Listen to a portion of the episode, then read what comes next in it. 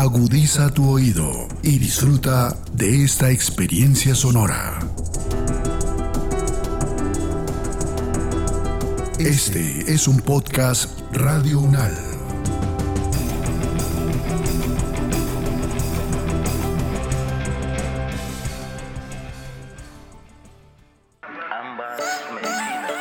Bienvenidos a Saberes en Salud, un podcast creado para hablar sobre los avances en los diálogos de saberes interculturales en salud en la región amazónica. Saberes en Salud, región amazónica, surge de la labor de un grupo de investigación en políticas de salud del Departamento de Salud Pública de la Facultad de Medicina de la Universidad Nacional de Colombia. Somos estudiantes, profesores, investigadores y aficionados interesados por conocer y hablar de la salud colombiana desde la óptica de la interculturalidad.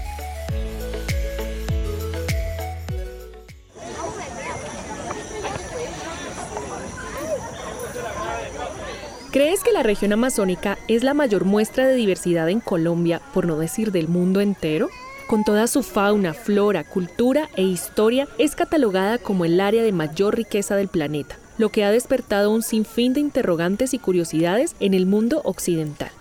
Dentro de tales curiosidades, la salud ocupa un lugar importante, lo que ha motivado el estudio de las dinámicas de la salud y enfermedad en el territorio amazónico, e incluso la búsqueda de la articulación de saberes en salud desde la interculturalidad.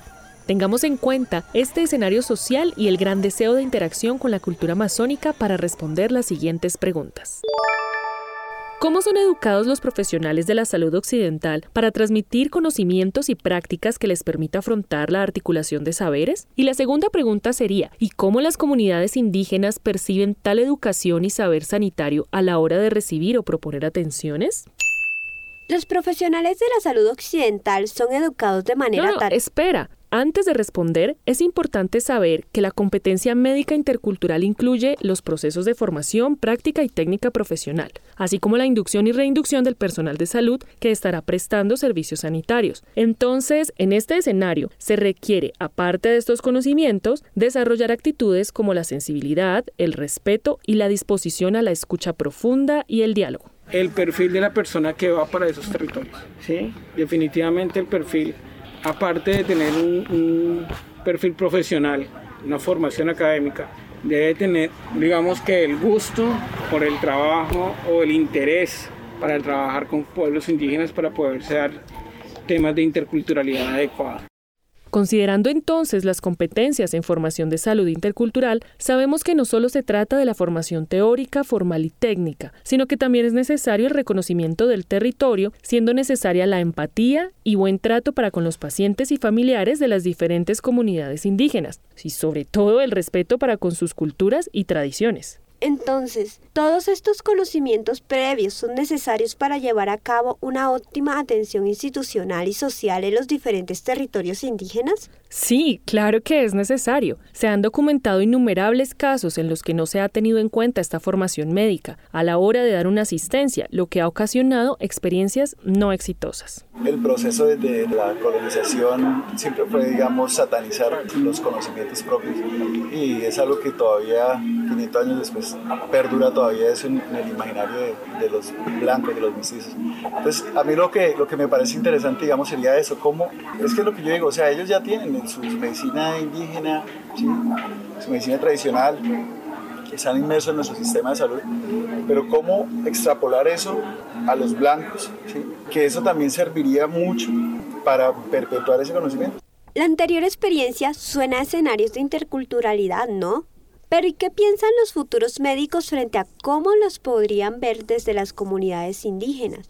Con esta inquietud, le preguntamos a algunos estudiantes de la Facultad de Medicina de nuestra universidad si conocen a qué se refiere la medicina pensada desde la interculturalidad y han tenido algún acercamiento a la medicina tradicional o medicina para atender a comunidades indígenas. Esto fue lo que nos respondieron. No, la verdad no he tenido acercamiento. Pienso que puede ser algo pensado desde el respeto hacia las diferentes creencias y las diferentes, eh, no sé, como formas de ver el mundo que tienen las culturas, porque pienso que la medicina y la ciencia en general muchas veces es invasiva, pero no conozco el término realmente o a ciencia cierta. Sí, más o menos. Pues la, empecé a trabajar ese enfoque eh, con indígenas del Cauca Una vez que vinieron a hacer una, una minga indígena, hicieron permanencia dentro aquí del predio de la universidad. Y pues esto, lo que se dio ahí fue como un diálogo de saberes, ¿no? Porque nosotros teníamos un puesto de, de salud ahí, pero entonces nos tocaba trabajar de la mano con, con los médicos que ellos traían tradicionales. La medicina pensada desde la interculturalidad se refiere al rescate de todos esos saberes ancestrales y procesos diversos que no parten de la medicina con una mirada positivista.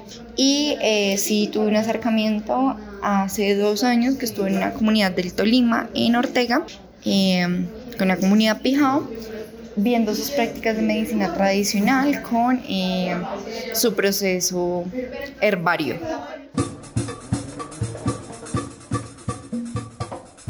Esto ha sido muy interesante, pero ahora viajemos a la región amazónica y sigamos nuestro recorrido por sus departamentos. En el departamento del Amazonas, los miembros de las comunidades indígenas asisten a los puestos de salud occidentales que están dispuestos en la región, con el propósito de recuperar sus estados de salud y aprender de otras prácticas que puedan ser benéficas para sus pueblos. Sin embargo, muchos de ellos acuden al hospital cuando, a pesar de haber tenido un tratamiento desde su medicina tradicional, cursan un proceso crónico de enfermedad que podría ser resuelto por el médico occidental. En estas circunstancias, el médico del puesto de salud tiene un reto enorme, tratar de entender las necesidades sociales en salud, a veces en lengua nativa, así como el tratamiento tradicional usado en la comunidad donde vive, siendo este proceso un reto para comprender el desarrollo de la enfermedad física, mental o espiritual y las opciones del tratamiento que desde la medicina occidental podría ofertar. Doctora, pero yo, yo me dije, pues él no pregunta el doctor, ¿qué le diste a tu hijo? ¿Cuánto día está enfermo? Y pues yo soy muy, como yo digo, yo digo las cosas bien claras, doctora. Mi hijo se enfermó en tal día, le di remedio, mi propio remedio, y pues no quiere sanarse, por eso vengo aquí, le traje al hospital.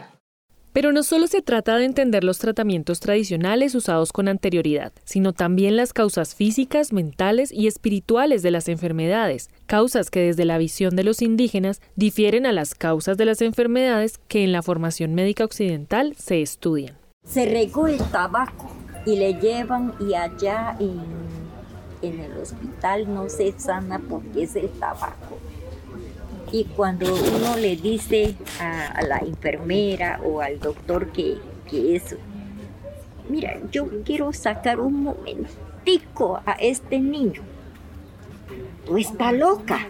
Una vez me trataron así, porque habían traído niños desnutridos de, de Tarapacá y me colocaron casi una demanda. Y cuando se enteraron que era yo porque yo le dije, bueno, estoy dispuesta a que me demanden, pero ustedes no preguntaron quién soy yo. no quién soy yo. y se pusieron a regir y hasta... ¿Sabe por qué quiero sacar a estos niños desnutridos? Porque se les regó el tabaco. ya traje al médico tradicional que le va a curar para que le abre la, su apetito, pierde la diarrea y todo. Pero aquí no, aquí no. Llévalo por allá. De cara a estas experiencias, es claro que las diferencias en el manejo de las enfermedades pueden ser ampliadas. Hay una falta de preparación e importancia otorgada a la medicina tradicional desde la formación de la medicina occidental, y esta es una situación que inevitablemente puede llegar a afectar los procesos de interculturalidad sanitaria. Además, salta a la vista el desconocimiento de las cosmovisiones, la cultura y las prácticas y rituales indígenas en la atención occidental. Esta es una necesidad que lamentablemente no tiene que ver con la preparación médica que se imparte en las universidades con énfasis en la medicina curativa occidental. Sería muy bueno también que dentro de cuando estén, bueno, yo sé que cuando están estudiando también, cómo me imagino, miran un tema o algo sobre el servicio la parte servicial, la parte humana, la calidad humana, el trato.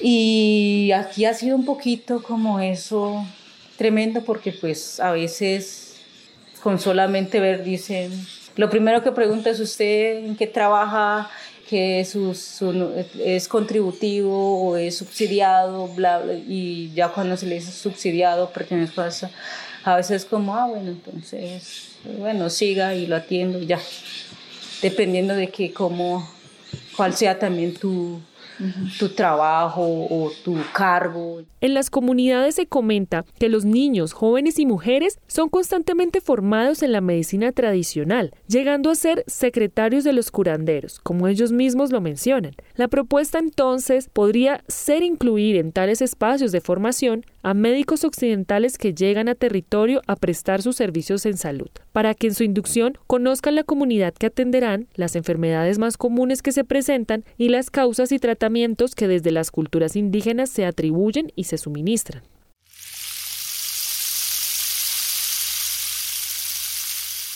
Continuando con esta colección de experiencias, nos adentramos en el departamento de Baupés. Aquí tuvimos la oportunidad de hablar con Mario Barbosa, quien nos cuenta cómo el personal de salud que llega al departamento debe interactuar con la población. Si siempre nosotros hacemos capacitaciones y sobre todo enfatizamos la, la abordaje que tienen que hacer en la comunidad allá, o sea, tú no puedes llegar que yo soy el médico, que yo soy el enfermero, que no. Primero lo que tú haces es reunión comunitaria. Reunir comunitariamente a la, a la población, el, capitán o en alguna comunidad que tiene líderes en salud.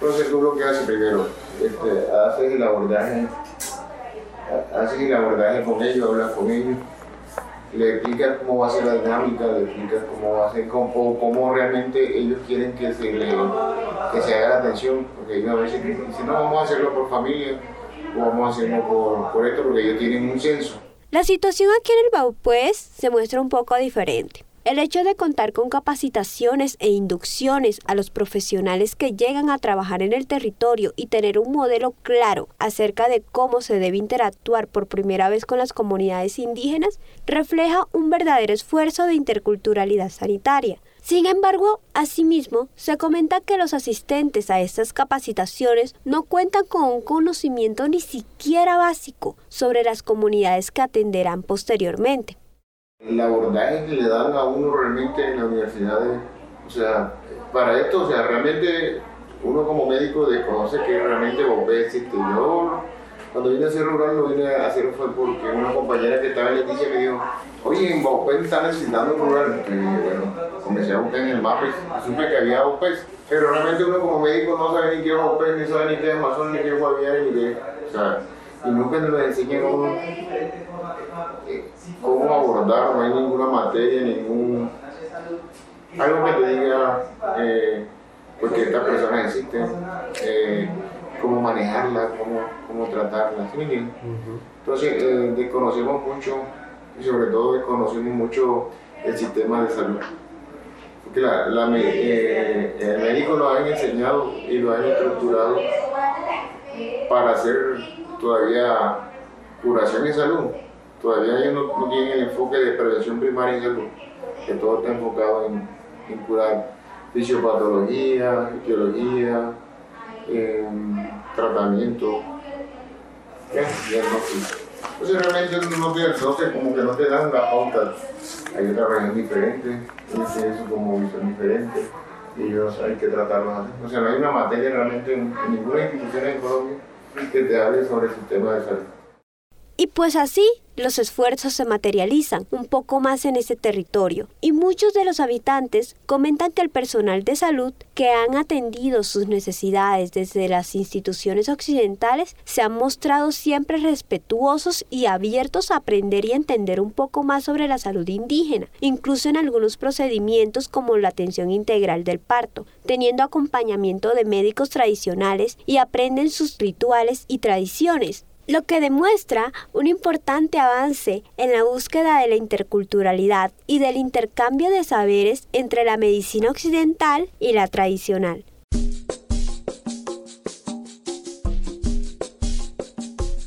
La visita al departamento del Guainía nos muestra como dato curioso que su significado es tierra de muchas aguas, en lengua indígena. En este territorio, para apreciar los saberes colectivos en salud, se destacan distintos procesos de formación a diferentes niveles. Por un lado, el proceso de encuentros y formación con sabedores y parteras que se ha dado en el marco de la implementación del modelo de salud MIAS. Por otro lado, se dio un proceso de formación de personal con la creación de una pasantía para residentes en medicina familiar, donde la formación se daba de forma mixta entre Bogotá y Guainía. Lamentablemente, este proceso actualmente no está funcionando.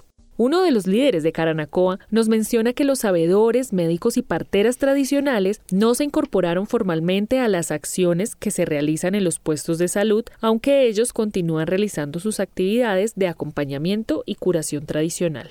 Y tengo entendido también que ahí tenía que estar una partera porque lo he visto y lo he percibido que venían haciendo capacitación a las parteras y un médico tradicional, el conocedor ancestral del hierbatero, del botánico. Y esos dos en el nuevo no los tuvieron en cuenta.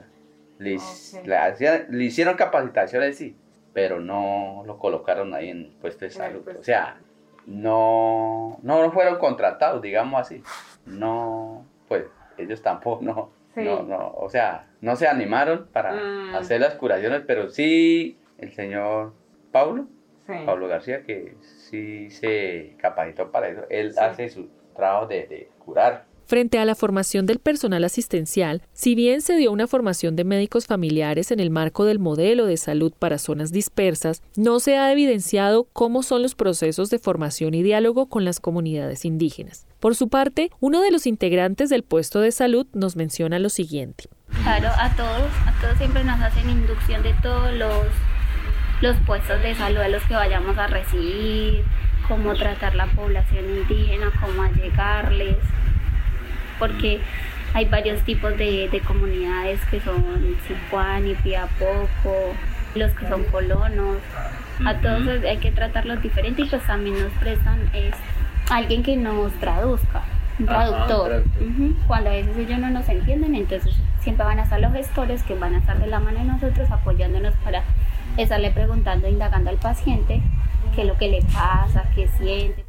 Para finalizar este recorrido lleno de testimonios e intervenciones de integrantes de las diferentes comunidades, vamos a visitar algunos territorios del Caquetá. Los procesos de formación del personal local, especialmente del personal de salud indígena, requieren un fortalecimiento a nivel profesional en el área de la salud, ya que esta puede ser una forma de mejorar los procesos de articulación e interculturalidad sanitaria.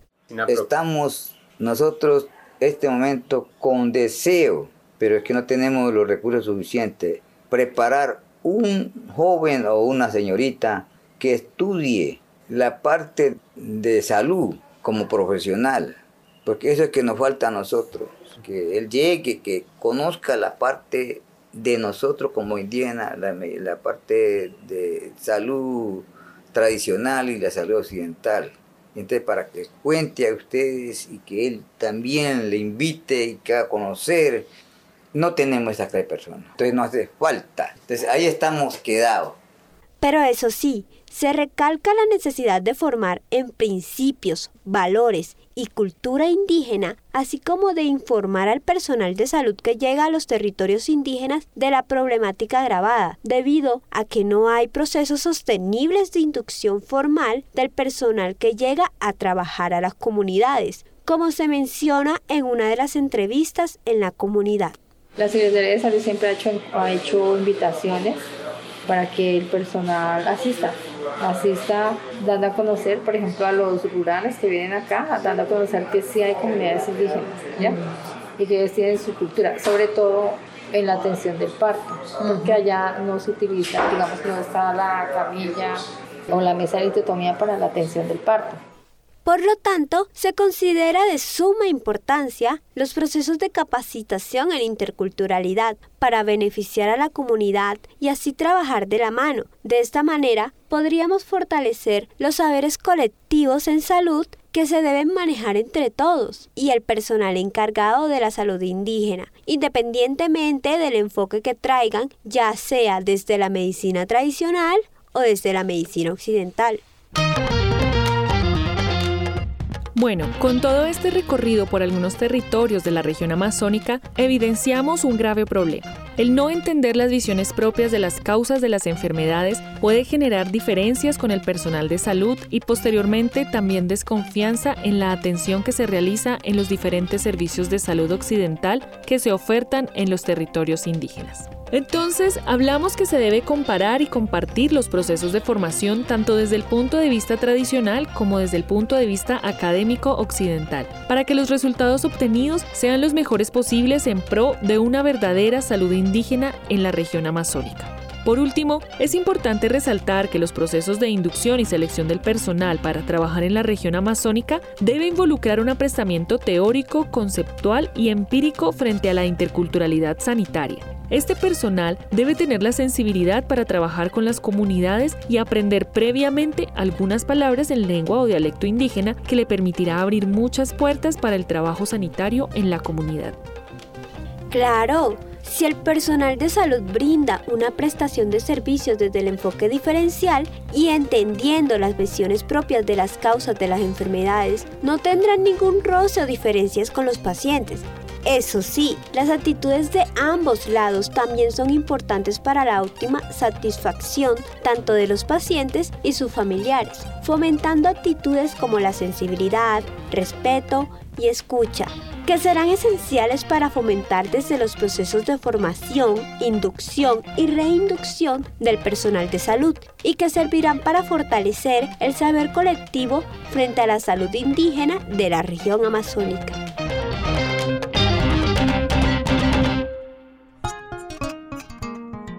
Te invitamos a seguir recorriendo nuestros territorios amazónicos, los cuales reconocen que el trabajo sanitario en conjunto es algo necesario y que la medicina tradicional debe ir de la mano con la medicina occidental, pero a su vez resaltando la necesidad de mantener el respeto a sus creencias, tradiciones y saberes en la salud indígena. Te esperamos en un nuevo episodio para que sigamos conversando sobre las diferentes posibilidades de abordar la salud indígena de nuestras poblaciones inmersas en la región de nuestra Amazonía colombiana. Hasta un nuevo episodio.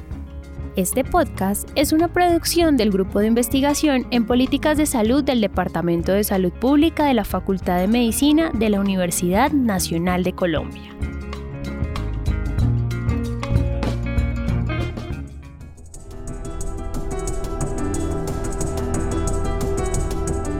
Las opiniones aquí expresadas son de entera responsabilidad de sus autores y solo comprometen a los realizadores de este podcast no representan necesariamente el pensamiento de Radio UNAL ni la posición oficial de la universidad.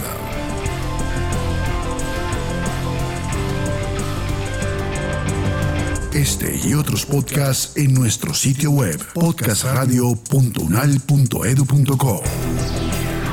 Síguenos en nuestras redes sociales. Nos encuentras como Podcast Radio UNAL, Universidad Nacional de Colombia, Proyecto Cultural, Científico y Colectivo de Nación.